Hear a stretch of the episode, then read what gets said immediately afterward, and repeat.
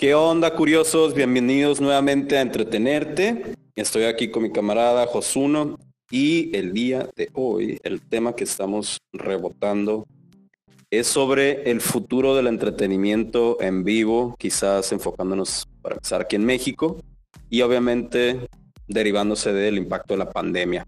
¿Qué onda, Josuno? ¿Cómo estás? ¿Qué piensas? No, está buenísimo el tema porque después de que empezó la pandemia, pues empezaron todos a cerrar eh, pues teatros, cines, eh, todo lo que había eventos grandes eh, empezaron a cerrar y no había forma de, hacer entretenimiento. Entonces empezamos a ver cómo empezaron a mutar muchos, este, pues muchos artistas y mucha gente en lo que es esto de las videoconferencias, primeramente. Entonces empezaron a hacer eventos, eh, pues ya sea en YouTube o en estas plataformas que es IGTV. Eh, no sé, ¿tú, ¿tú qué viste? Pues eso, obviamente, digo, con un freno completísimo, insólito, como jamás en la historia del entretenimiento se ha visto que todo el mundo como tal lo conocemos no podía salir, no podían hacerse eventos masivos, eh, pues por dónde empezamos, o sea, conciertos, cero. Fútbol, deportes, eh, todo eso, cero. Obras de teatro, bla, bla, bla, cero. Entonces, estamos hablando que, bueno, tanto entretenimiento como las artes en vivo, completamente eh, en, en frenón así en seco. Y algo me pone a pensar cuál va a ser la repercusión económica en un futuro de ese frenón global. Estamos hablando que absolutamente de pío a pao en el mundo fue la misma moneda. Entonces, si pensamos desde la situación más chiquita que es el bar de la esquina, el foro de la esquina, pasando por los promotores grandes, igual de nuestro país, de México, como son Ocesa y todos los que ya conocen, y yendo a los otros países como Estados Unidos, AEG, Live Nation y todas esas compañías gigantes que a su vez son los dueños de foros, son dueños de boleteras, son dueños de esto y con una con nóminas gigantes cada uno, sin poder extraer capital de donde, o sea, les pusieron la pata en seco y es como, wow, no quiero imaginarme cómo le están haciendo y cómo están reestructurando la idea de cómo vamos a regresar a, un circuito de, de giras regionales o globales. De la verdad, yo me rasco la cabeza y no sé qué va a pasar, o sea, y no sé qué, cuál va a ser la repercusión, el impacto de esto, si simplemente generaron deuda y la van a ir pagando con el tiempo una vez que ya regrese. Eh, si a la par de esto, por lo mismo que se notó, que hubo un impulso en, buscarle por otro lado y, comenzó como la, era de los conciertos en línea, eh, las ideas como de las giras globales digitales, como lo hizo eh, la Emperatriz, esta banda de Francia que, hizo como fechas, según eso, en diferentes partes del mundo, pero, era digital, o sea, comprabas un boleto a través de una plataforma que te daba un cierto horario específico, que, era al cual tú ibas a ver el, evento. Este, The Hives también anunciaron eso también. Muchas otras eh, bandas ¿no? y artistas, eh, obviamente impulsaron su comunicación en redes, como lo dices tú, ¿no? En Instagram Live, más impulso, gente que era muy pasiva en redes sociales, pues lo amplificó en donde más hay conversación, que es Instagram, eh, Facebook Live. ya ves, Dualipa, como que, como que conjugaron todo lo que iba a ser la, la etapa de impulso de un álbum y más bien lo empujaron hacia una sola fecha digital, que era como un mega concierto controlado en un espacio, y empujar, empujar, empujar que mucha gente lo, vea ese streaming y pague por eso, o paquetes exclusivos donde pagas por el streaming más mercancía limitada, más un cierto grupo de gente platicando con el artista. Entonces, obviamente, por un lado me quedo, perdieron muchísima lana, como jamás en la historia de la música ganaron igual un nuevo paquete, un nuevo extra idea de cuando ya regrese esta normalidad, que no sabemos cuál va a ser. Realmente las primeras instancias van a ser cuando regresen ciertos festivales masivos a finales de este año y principios del otro. Va a ver cuáles van a ser las medidas. Eh, pero ya el extra va a ser que igual todo lo físico va a tener un componente digital también, ¿no? O sea, como que ya van a tener ambas cosas. Y pues también notamos como artistas y su management le buscan por otro lado, como Travis, eh, Travis Scott, que se aventó por medio de Fortnite, ¿no? Un concierto, J Balvin también. Se metieron por el lado de las plataformas de, de juegos, etc, etc. O sea, literalmente una revolución eh, del entretenimiento para buscarle cómo le iban a hacer, ¿no? Sí, eh, vemos ahí empresas como Cinemex, empresas grandotas que hacían obras de teatro que pues prácticamente ya se declararon en, en bancarrota, pero hay otras empresas que vemos grandes como Cinemex, este, que sobrevivieron porque tenían sus páginas web, sus plataformas para dar eh, servicio en streaming. Y muchas de ellas, pues eh, lo que empezaron a hacer, bueno, por ejemplo, en el cine, en la parte del cine, eh, empezaron a, transmitir lo que iba a hacer en el cine al mismo tiempo que en las plataformas de, streaming. Lo vimos este, en la película esta de, de Zack Snyder. Eh, de lugar de transmitirlo en, cine, lo hicieron directamente en HBO. Entonces, eh, y le fue muy bien, le fue, pero, pero súper bien. También Disney estuvo experimentando con, con varias este, películas de este estilo. Eh, creo que es este. Ay, se me fue el nombre de, esta cuata. Eh, bueno, es una, una película china que también la, la transmitieron ahí en tiempo real, que ya no la transmitieron en cines. Este. Y bueno, eh, pues varias películas que han este, estado haciendo. Yo lo, lo, que veo en la cuestión del teatro es que van a ser una especie de Netflix, en donde graben las obras de teatro y las empiecen a, transmitir este ahora sí que en streaming e, ese sería un, posible futuro. Utilizar estos lentes de realidad aumentada y estos lentes virtuales en donde puedes interactuar directamente con, la obra como si fueras este, la única persona que está viendo la, la obra de teatro pero eh, la ventaja aquí es de que, bueno, casi casi te vas a teletransportar en el punto que, estás este, viendo la obra de teatro y se va a transmitir en tiempo real la obra y vas a estar este, al mismo tiempo con mucha gente viendo este, esta obra. Pues es que mira, yo como músico e igual como promotor, no a un nivel grande, eh, he trabajado con, con distintos niveles de, de producción, pero más bien obviamente yo lo la plática que podemos tener es cómo lo ve un consumidor, una, audiencia en cuanto a su experiencia, cómo interactúa con, las nuevas facetas de entretenimiento. Lo mío es más bien el equipo detrás del entretenimiento, que es si yo tengo una inversión grandísima en escenarios, en iluminación, en sistemas de audio, en, todo, en pantallas LED, eh, qué va a pasar con esa industria, ¿no?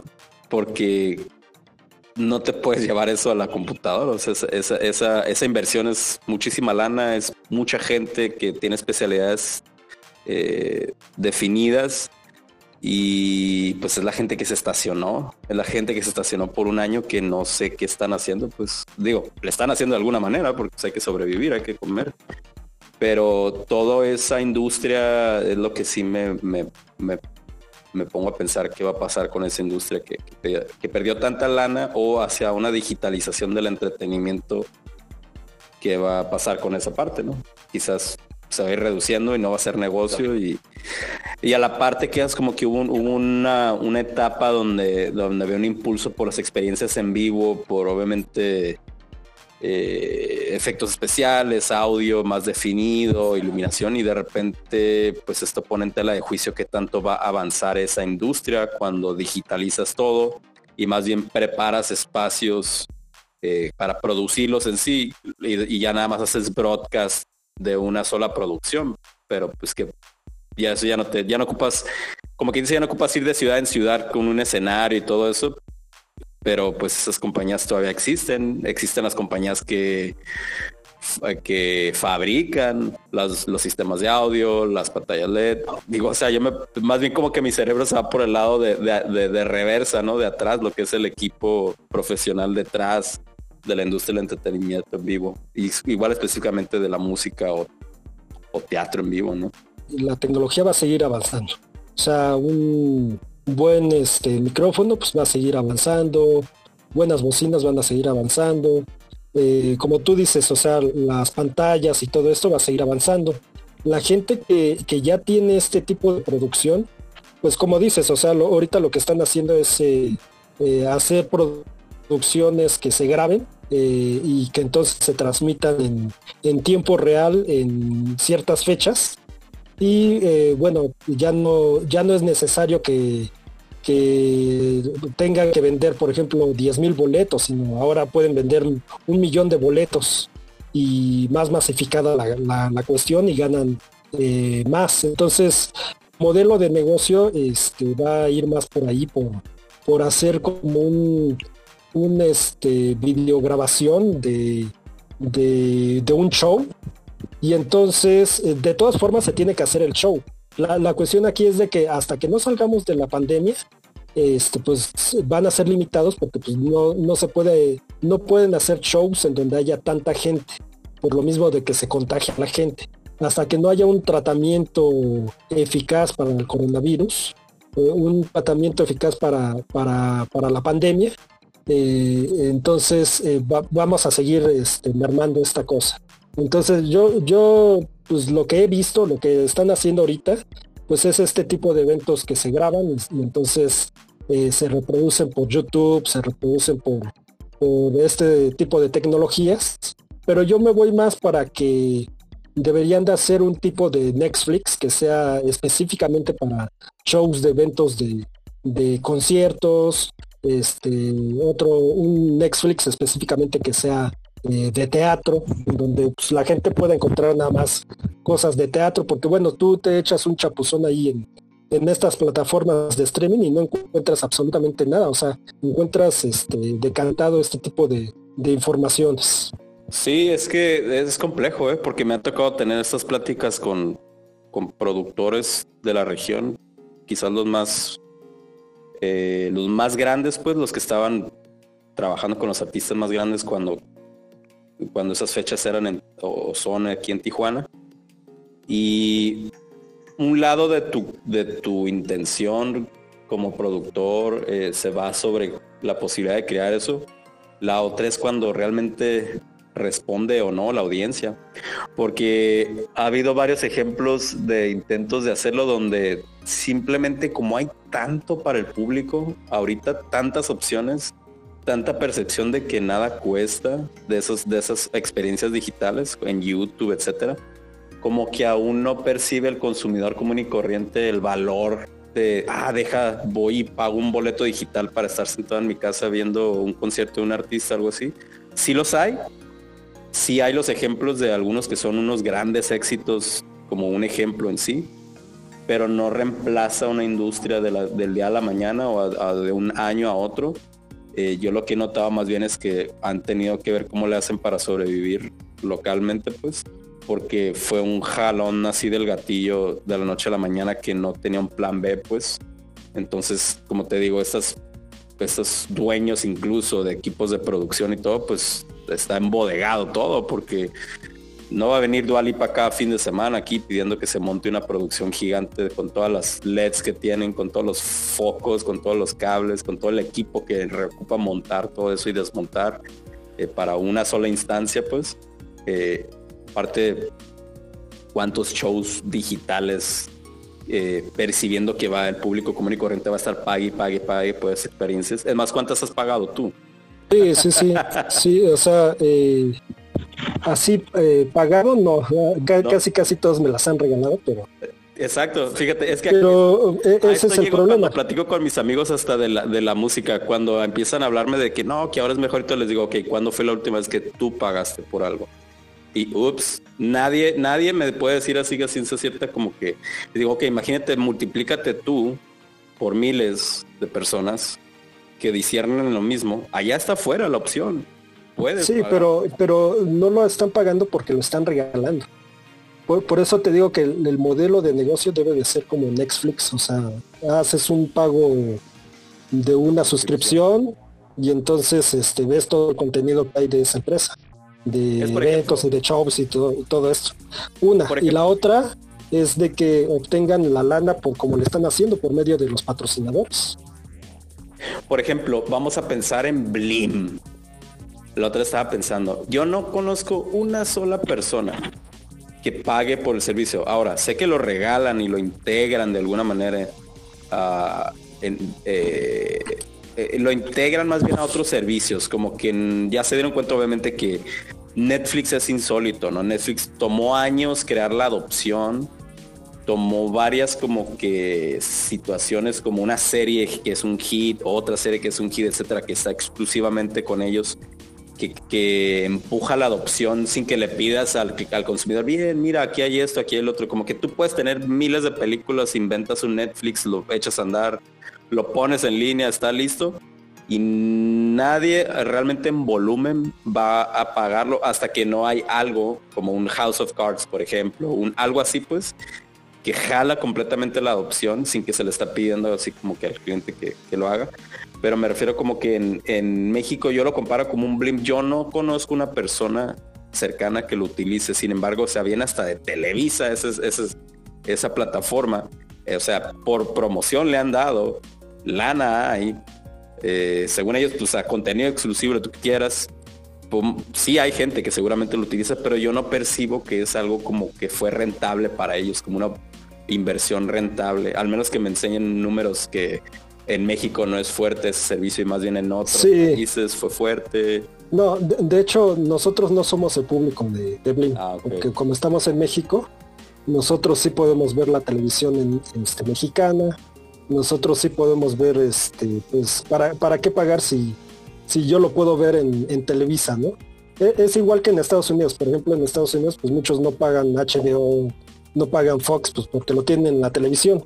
Pero nosotros que no estamos allá en Estados Unidos sí pagamos porque queremos ver su televisión.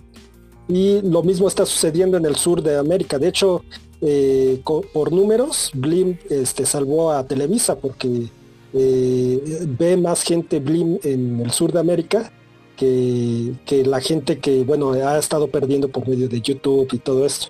Y, bueno, hay mucha gente que está fuera de, en regiones en donde no tienen televisión y gracias a que tienen Blim pueden ver sus, partidos de fútbol, pueden ver este pues contenido que tiene Televisa que, se puede ver por medio de internet.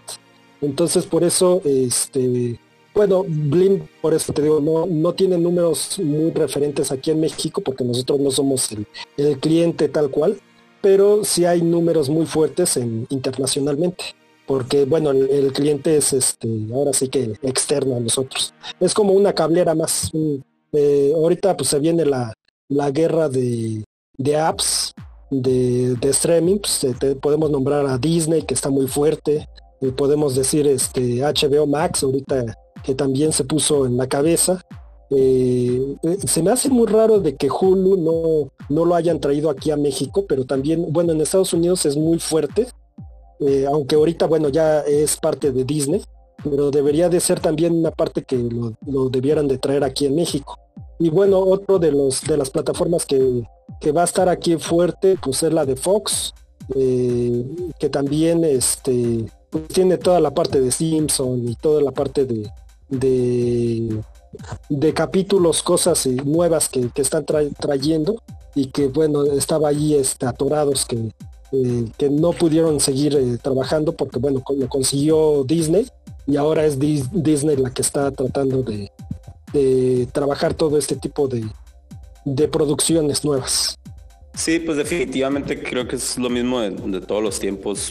Muchos van a ganar mucho, muchos van a perder mucho, ¿no? Y definitivamente yo, donde yo veo que donde va a haber mucha pérdida, es en las compañías que tienen mucho equipo de producción, al menos que sean muy astutos. Digo, obviamente, si estás en la capital, en la Ciudad de México, eres una compañía grande y tienes un equipo de ventas que, que si no está funcionando aquí, está volteando hacia otro lado para igual ir revender su equipo en otros países, qué sé yo, o sea, no, tengo ni idea cómo van a rescatar su modelo de negocio los que son dueños de escenarios y todo eso, pues, eh, si, si se incrementa una inclinación hacia, hacia la digitalización del entretenimiento en vivo, etcétera. Eh, digo, eso pensando que continúe mm, rastros de una pandemia, una segunda olada o algún cambio de hábito en la misma audiencia, etcétera. Eh, pero pues sí, obviamente siempre, pasa eso, ¿no? A través de la historia siempre se van cerrando algunos mercados y se abren otros. Obviamente para, sí siento que, que para la música para el cine, incluso está pasando por una etapa donde pues es dramático el hecho de que quizás pues el cine como lo conocíamos pues ya no va a ser tan rentable, o sea, cierran muchas salas, ya sabes que AMC se quedó en bancarrota ya en Estados Unidos, que eran dueños de muchísimas salas. Eh, ya el, consumidor común y corriente, pues que realmente no es como cinéfilo, cinéfilo eh, como artístico, si ya le das el mismo entretenimiento en su casa por Netflix o lo que sea, pues ya como que dice, ah, mejor me ahorro la experiencia y me quedo en mi casa. Eh, de, la misma manera, eh, a, lo que iba es que ya, ya no tienes que almacenar, como que ya no distribuyes físicamente también películas y todo como en, en un almanaque, en una tienda, sino que ya es digital, pues entonces ya puedes vender en todo el mundo seguir el dólar hacia donde esté, pues, o sea, ganas y pierdes pues en el avance de la tecnología, en la digitalización de, todo y en el entretenimiento pues así va a ser también. Sí, yo creo que les está pasando como cuando eh, se creó Netflix, que, que, ya ves que hasta se lo quiso vender a Blockbuster y Blockbuster pues estaba muy seguro de, su modelo de negocio, pero no nunca se imaginó de que se lo iba a llevar la la bruja casi casi, ¿no? y bueno, ya le, dio la vuelta a Netflix, a fin de cuentas, o sea, esto fue porque no, no, no, no digo que no fueron visionarios, más bien no pudieron ver más allá porque estaban muy inmersos en su, en su tecnología y estaban muy seguros de que su modelo de negocio pues iba a, ser rentable para toda la vida. Sí, es que es bien complejo porque hay, hay muchísimas piezas para, es bien complejo, ¿no? O sea, una curva de, esas es, me, imagino nada más ser el presidente de, de, Blockbuster, algo así, y, y, hay tanto de lo que te tienes que encargar, nada más del día a día, como para mantener el, cash flow y, la nómina y todo, todo eso que, que, a veces innovar tan, tan avanzado ya es muy complejo para una, para una empresa con tantas raíces tan fuertes que pues siempre va a llegar otro más con una innovación o con un cambio de hábito que, ni te lo puedes imaginar. Son pocas las instancias cuando realmente como que logra transicionar una empresa de, un tipo de modelo de negocio hacia otro completamente radical. De hecho, a mí me tocó Netflix todavía por DVDs. O sea, y literalmente que mandarlos en el correo, meterlos y luego lo ordenabas. Yo, yo no tanto, sino un amigo con el que fue mi roommate este, a todo el tiempo rentaba, pues, cruzaba a, San Diego para recoger este, las rentas de, la semana de Netflix. Las veíamos y todo y los ponía otra vez en su sobrecito y va para atrás el DVD, ¿no? Ni siquiera había streaming todavía. Ya después comenzó el streaming como opción B de que podías tener tu renta de DVD o el streaming, pero que estaba medio 2-2 la velocidad. Y obviamente poco a poco se fue transicionando a lo que ya ahorita es Netflix, que es todo streaming, todo así, ¿no? Pero pues sí, no, no se la, no, pues igual a la música le pasó, ¿no? También, o sea, es como que, no, pues no me lo Sí, Napster. Estoy vendiéndote un CD en 20 dólares y, por una canción que quieren escuchar nada más, pues no, no me le muevas, ¿no? Estoy bien a gusto así con ese modelo de negocio. Y de repente, pues en la madre, ¿no? Llega Napster y, y le crea la noción a la gente que nada cuesta que es gratis todo. Entonces ya eso ya no hay vuelta, ya que abres esa puerta ya valió madre porque ya les ya sembraste en, el público la el sentimiento, la noción de que las cosas no cuestan. Entonces, ¿cómo les regresas de, gratis a págame poquito? Pues no, fue muy, fue muy abrupto ese, ese choque y, y la gente pues iba a buscar la otra opción, la otra opción si era, si no era Napster, ahora era Casa, si no era Casa era LimeWire, si si de todos modos cerrabas una y otra se abría, parecían como peyotes, ¿no? Empezaban a brotar, pero porque ya se genera una demanda imparable pues por contenido gratuito o, sí, básicamente gratuito en sí, que no se sienta que pagas nada, pues. Sí, bueno, ahí este, por eso fue también uno de los éxitos del, iPod, porque eh, eh, eh, reunió toda ese, todo ese negocio en un solo lugar, lo convirtió en digital y entonces pues ahora ya podías pagar por un solo track, ya no tenías que pagar por todo el disco completo y pues toda la música la tenías en un solo lugar. Ya posteriormente, bueno, ya en nuestra época, pues ya, dejó de existir. Está iTunes, ahora es está iMusic. Y pues tienes que, es una renta, una renta de, música y escuchas todo lo que tú quieras ahí de, de música. Pero bueno, que, que, siempre va a haber el modelo de negocio para poder ganar, siempre lo va a haber. Más bien es encontrar cómo, cómo lograr este pues ese equilibrio, ¿no? En donde se pueda ganar más. Porque también eh, uno de los problemas es de que como los grandes corpo, bueno, las grandes corporaciones están acostumbradas a ganar mucho, es muy difícil este pues ahora que, que, tengan pérdidas y que ya no ganen tanto, ¿no? Entonces ya cuando vino Spotify y todas estas tecnologías, pues se daban cuenta de que ya no ganaban lo mismo que, antes, entonces le empezaron a cargar la, mano a toda la gente, a los, a los consumidores, a todos, de todos lados querían ganar dinero. Ah, que porque si lo escuchaste en la calle, este, ya te cobro porque eh, habían 10 personas allá afuera y ya, este, ya es masivo, ¿no? Porque lo estabas en una fiesta y escuchaste una canción, ah, ya te voy a cobrar. Entonces también, este, pues se echaron la soga en el cuello también las disqueras en ese, en ese punto y la gente pues estaba enojada. Y por eso este, pues ya ves que hubo eh, pues mucha, muchas demandas, mucha gente que estaba este, pues que no quería seguir pagando por la música.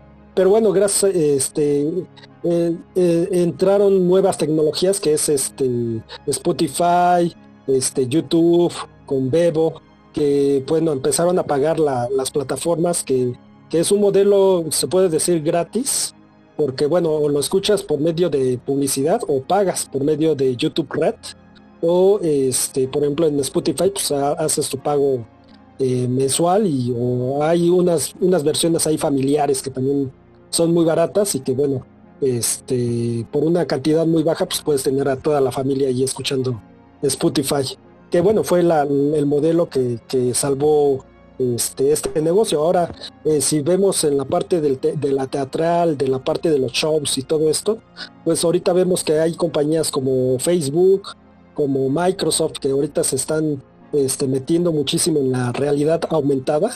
Y, ahorita ya, bueno, este, crearon lentes que son tipo, este, como eh, la película esta de Iron Man, que ya ves que se pone el casco este, pues este personaje y entonces empieza a ver eh, mucha información dentro del casco, pero eso con, lentes. Y entonces eh, la idea es de que con estos mismos lentes pues puedas escuchar en, en 3D, o sea, puedes escuchar en, en high definition y también puedas estar viendo, visualizando, que no canse como, como son los lentes en 3D, ¿no? Sino que realmente estés viendo en realidad aumentada eh, la información y que puedas estar inmerso en ese lugar sin que muchas horas sin que te, canses. Entonces eh, posiblemente ahí este, está el futuro de, los shows, o sea que eh, estando en tu casa pues te van a llevar al lugar y va a ser interactivo y vas a estar ahí en el, en el momento, te van a teletransportar a ese lugar y no vas a tener que salir de tu casa. Sí, o sea, y como te digo, siempre cuando esas pláticas eh, yo lo escucho por el beneficio y el gusto o, cómo impacta al consumidor o a la audiencia, pero la otra siempre estoy pensando cómo impacta al creador, al músico, al, autor, al compositor, que es como que, ah, muy bien, muy bonito todo esto, pero yo estoy ganando menos ahora, es como que, o sea, milésimas del centavo, literalmente. O sea, ustedes reciben entretenimiento chido, su suscripción y toda la familia escucha gratis Spotify, una cuenta, lo que quieras, pero eso representa una mejoría en la industria para el creador nato, o sea, para el, realmente el creador creador, el músico o el compositor, o realmente no. Y es como, es más jodido ahora que para ellos que antes incluso. Entonces se beneficia el consumidor, pero no necesariamente el creador.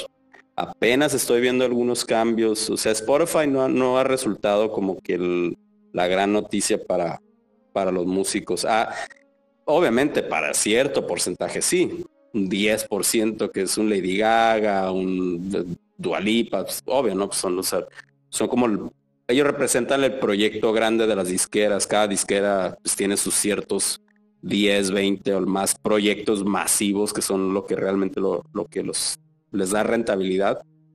Yo hablo por los miles y millones de artistas independientes o músicos o disqueras independientes, o sea, que no están ligados a esas transnacionales, que tienen que seguir eh, sobreviviendo o viviendo en estas plataformas o en alternativas a las plataformas.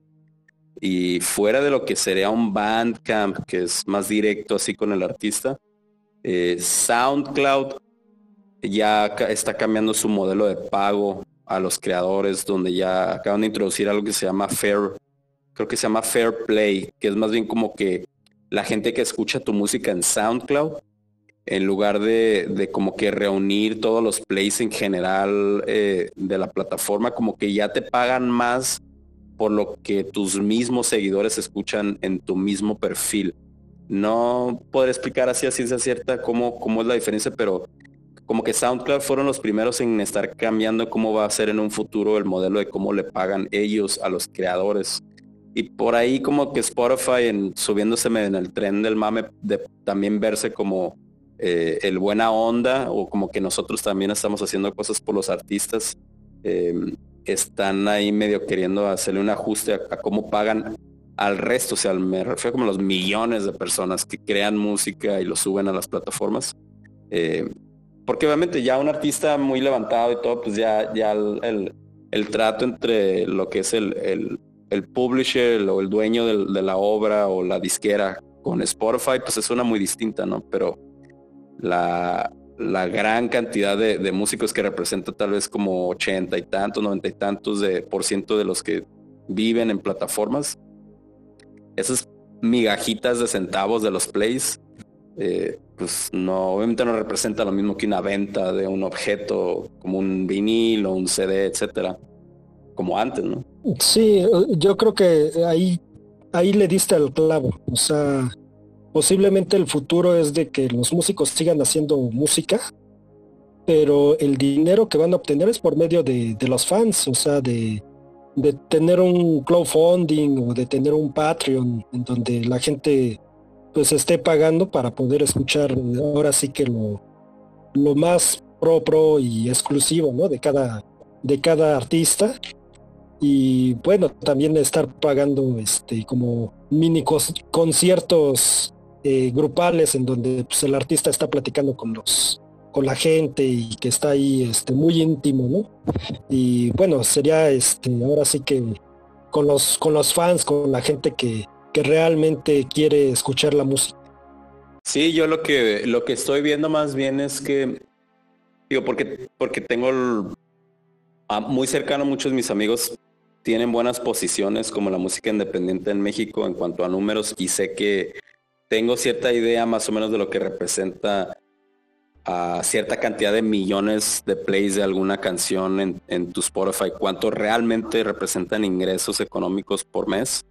Eh, y pues ya lo divides entre una banda como de cinco, integrantes o etcétera, o pone que eres un solista, eh, tienes un hit eh, mediano como un artista independiente que, que se maneja solo con millones de plays, pero aún así tienes algún poquito de equipo que hace tu publicidad o te ayuda con eso y el otro.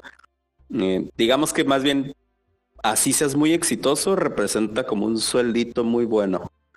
Eh, irónicamente, ¿no? Estamos hablando de millones de plays. Entonces lo que veo que va a pasar más bien a la par como para artistas independientes que están generando una audiencia más captiva es que se están diversificando también ellos hacia otras industrias. Eh, algunos están pensando en qué realmente le vendes o le das o le ofreces a tu a, quien te escucha que no sea música, como que te, le quitas la atención a la música, porque la música, como ellos mismos lo, lo perciben hasta tu misma audiencia, es de que no cuesta, pues por eso incrementan mayormente las cuentas de Spotify y la gente por ahí escucha, pero pues ellos no sienten que pagan, pagan Spotify, pero no sienten que pagan por tu música, pero lo que sí van a pagar es lo que no pueden descargar, entonces eh, por ejemplo, yo tengo un proyecto donde, donde nos estamos enfocando en quizás meternos en, el coleccionismo de juguetes como un, lo que vamos a entregar cuando salga el proyecto de música. Sí va a ser la, opción como que puedas escuchar la música en las plataformas, etcétera, y quizás una versión limitada como eh, de CD o y digo CD o hasta cassette porque vinil, para quienes realmente han mandado como que producir vinil es caro. Necesitas hacer muchas copias para que realmente sea rentable. Y necesitas estar muy seguro que vas a vender varias de ellas para ver tu retorno a inversión luego, luego. Eh, pero más bien uno de nuestros integrantes está metido mucho en el lado del coleccionismo de juguetes. Y en ese lado hay mucha lana. Y hay gente que paga más incluso por juguetes y todo eso. Eh, entonces te metes como en otra industria creativa, siendo incluso músico, pero porque realmente el dinero que está fluyendo está en otra parte, pues. Y creo que esos son los, las giras o, los movimientos que van a hacer algunos artistas, es como entrar en otros nichos de, de lo que es como que la representación del arte quizás de su disco o, etcétera, pues, pero en otro tipo de producto, como cuadros, como juguetes, como calcetines. He visto bandas que, hicieron un club de calcetines, estos cuates de Efterclan.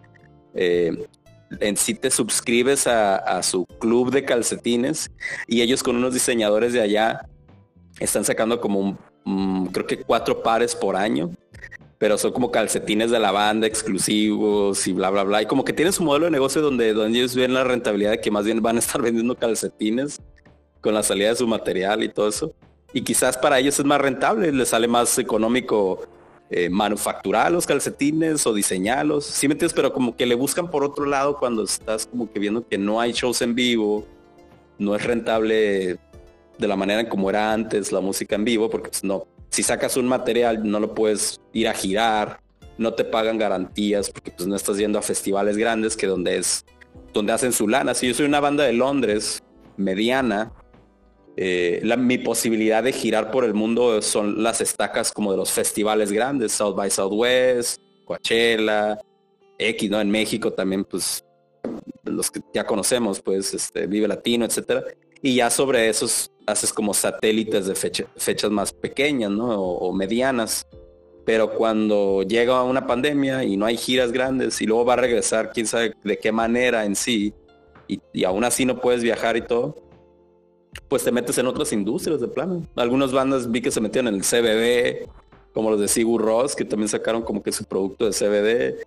Muchos, eh, obviamente artistas más, este, más grandes se metieron en el hard seltzer, o en el mezcal, eh, y así sucesivamente, pues se están metiendo en otras industrias que no tienen que ver con la música. Sí, yo creo que eh, para el futuro más rápido, para que puedan crecer rápido, necesitan algo así como Twitch, donde ya ves que todos los gamers están ahí jugando y están en tiempo real con, con su gente y que la gente pues les da emoticones y les da cosas y con eso van ganando dinero y al mismo tiempo este, la parte del merchandising, o sea, que tengan sus páginas web en donde tengan, como dice, sus tazas, sus artículos, playeras, todo lo que este, tienen ahí exclusivo de cada, de cada artista, pues es, el futuro. ese es el futuro ahora sí que de la parte musical, porque pues ahora sí que eh, la música se ha convertido más que en un producto de compra, pues es más que nada un, exactamente es un, es la publicidad realmente la música. Eh, eh, sirve para, para como que el gancho, ¿no? Pero sí necesitamos algo así como Twitch, en donde vaya a ser como la plaza en donde puedas este, encontrar a todos los cantantes y que, ah, bueno, no encontraste a uno, pues eh, ya encontraste a otro, ¿no? y algo por el estilo, porque también una de las cosas que, hace estos eventos como Corona Capital, este Coachella y todos estos, es que eh, si no conocías a un artista, pues eh, conoces a otro, ¿no? Y, eso ayuda muchísimo a la industria. Entonces necesitamos este tipo de plataformas para que eh, pues se pueda descubrir a más artistas y que sea de este tipo de nicho. Porque bueno, está, si tú te metes a YouTube y empiezas a buscar, no, nunca, nunca encuentras a otro artista tan fácilmente. Eh, está, está muy difícil. Y también es, en Spotify, bueno, este, sí te hacen recomendaciones y todo, pero la verdad, este, se termina de, escuchar la, canción y luego ni, ni siquiera te das cuenta de, de, quién fue o algo por el estilo, ya se te pasó, ya. No supiste, se pasó la música y ya ahí, se quedó la recomendación. Sí, sí, va, va, a cambiar muchas de muchas cosas, este pues sí, todo, todo se va a digitalizar. es el definitivo, ¿no? O sea, absolutamente el mundo completo eh, está en una hiperdigitalización y ya hablamos de finanza en el otro episodio y por acá estamos hablando de entretenimiento y todo apunta a, eso, ¿no? Porque pues reduce el espacio físico. Eh, si hablamos de música, pues obviamente ya hay menos CDs que meter en las tiendas, eh, menos distribución física, o sea, ahorras, tienes a un ahorro de costos, pues eh, por un lado, pues obviamente quien es algún todavía romántico de, cómo se produce un álbum a la antigüita, que es meterte un estudio grande, este, toda esa parte, pues ya queda como en tela de juicio si lo haces así o más bien lo grabas en tu casa, en tu laptop. Hay gente que está peleada con eso, que dice, pues no, es música desechable o realmente no, no, es, no es una producción como tal. Eh, pero pues hay éxitos así que se hicieron en el cuarto de alguien y este. Déjate en el cuarto, en el baño.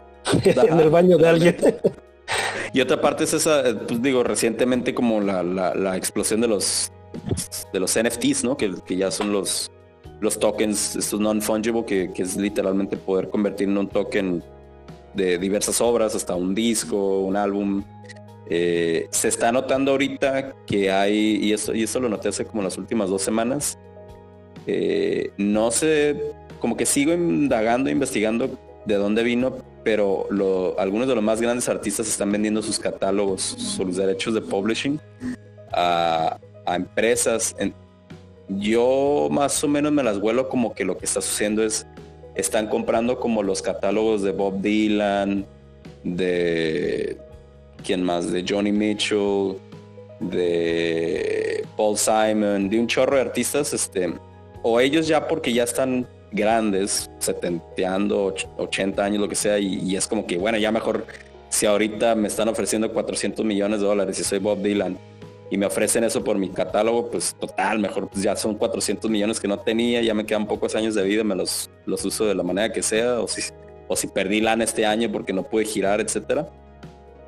Este, pero lo que siento es que los van, lo están, están como estas compañías de publishing están comprándolo para entrar en el negocio de los NFTs y volver a lanzar esos catálogos, obviamente con todo su equipo de mercadotecnia, como que el volver a irrigar el, que escuches Bob Dylan, reissues y lo que tú quieras, pero ya como un token, donde ellos pues ya son los dueños de ese publishing y ya le ganan en un futuro, porque pues ya, ya lo conectas a, un token en sí, pues ya eres dueño como que dueño real de esa obra sobre el blockchain en sí.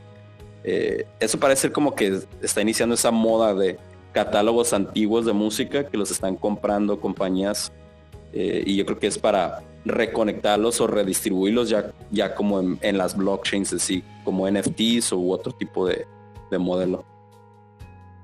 Eh, bueno, es un modelo tecnológico que se está juntando con otro modelo que era el de subastas. Entonces es comprar un activo digital y entonces subastarlo después para que alguien más lo compre a, un valor más grande. Entonces hemos visto que en, el arte, pues no, así que se necesita a la gente que valore cierta cantidad de cosas y por eso tiene un, cierto valor. Porque, por ejemplo, bueno, una Mona Lisa pues tiene mucho valor porque hay un, una, bueno, hay élites atrás de, esta obra que, que le dan valor a esta obra. Entonces así está sucediendo también en, este, en esta tecnología y eh, pues eh, va a ser el futuro mientras la gente le dé valor a algo. O sea, este, algunos dicen que es como una burbuja, este, pero bueno, no creo que sea una burbuja, más bien es qué tanta gente le va a dar valor a cierto artículo y por eso este, va a tener ese valor mientras toda esta gente, bueno, siga viviendo, por decirlo así, ¿no? Sí, digo, seguramente va a tener su, su etapa de burbuja y luego va a haber un crash y va a haber diferentes situaciones, pero pues continúa con el mismo tren, ¿no? De descentralización de, de valores, o sea, como que todo, todo va, bajo, bajo lada, o sea, se siente como que este año y el pasado, o sea, este pasado 2020 y poquito antes, como que ya es todo se está yendo hacia esa colita, ¿no? Como la descentralización de las cosas, este, los, los cambios completísimos de hábitos de consumo de, la gente común y corriente. Y, pues la pandemia fue también como la estaca así en medio de que cambió absolutamente todo lo que conocemos, ¿no? O sea, el, resultado o los o la repercusión de la pandemia la vamos a seguir experimentando en los próximos dos, tres años o más. Sí, pues ahora sí que para terminar, el futuro está en todo esta, en esta parte digital. Y pues no, no, no podemos predecir qué es lo que va a suceder en el futuro, pero bueno, sí podemos visualizar lo que está sucediendo ahorita. Y pues ahora sí que se tienen que subir al barco toda todo la gente que, que, que está viviendo en el mundo físico y que si no se sube rápido, se lo puede llevar el barco y se pueden quedar atrás como, como le sucedió eh, pues a la industria cuando salió Napster y que pues no, no pudieron crecer porque no, no supieron cómo afrontarlo hasta que bueno vino Apple y, empezó a encontrar el modelo de, de, negocio ahí.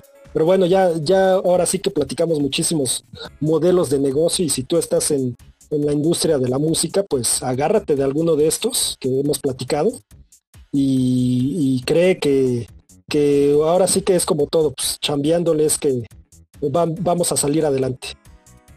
Así es. Bueno, pues con esto nos despedimos. Eh, esto fue Entretenerte. Yo fui Mausiki, él fue Josuno y nos escuchamos en la próxima.